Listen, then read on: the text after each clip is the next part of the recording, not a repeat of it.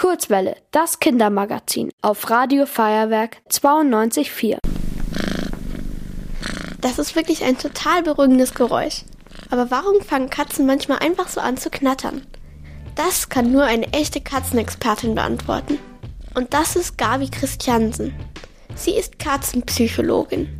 Das heißt, sie hilft Katzen und Menschen dabei, sich besser zu verstehen. Zum Beispiel, wenn die Katze sich mit anderen Haustieren streitet. Natürlich weiß er auch, warum Katzen schnurren. Es kommt von den Katzenbabys. Also wenn die Katzen äh, geboren werden, können sie ja noch nicht hören und auch noch nicht sehen.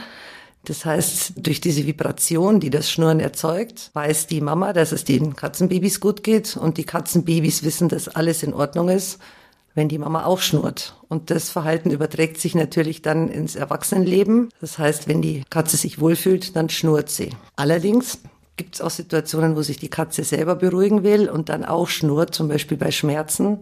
In den meisten Fällen heißt das Schnurren aber, dass die Katze zufrieden ist. Aber wie genau das Geräusch im Körper der Stubentiger entsteht, weiß selbst Gabi nicht. Das weiß nämlich niemand. Dabei haben das schon viele WissenschaftlerInnen untersucht. Manche vermuten, dass es mit den Stimmbändern zu tun hat. Und andere haben die Zunge im Verdacht.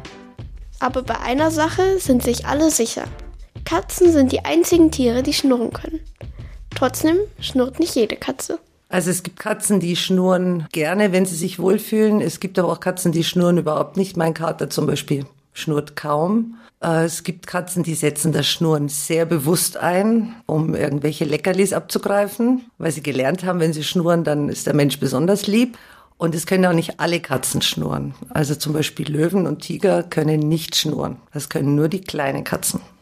Wenn eure Hauskatze nicht schnurrt, heißt das aber nicht, dass sie euch nicht mag. Katzenpsychologin Gabi kennt noch einige andere Zeichen, dass sich eine Katze pudelwohl fühlt.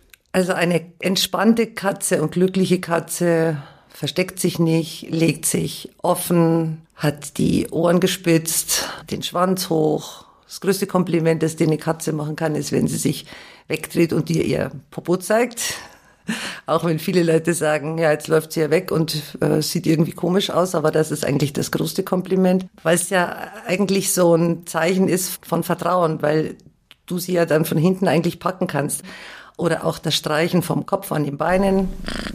Schade ist es natürlich trotzdem, wenn die Katze nicht schnurrt. Denn das brummende Geräusch beruhigt nicht nur Katzenbabys, sondern auch Menschen.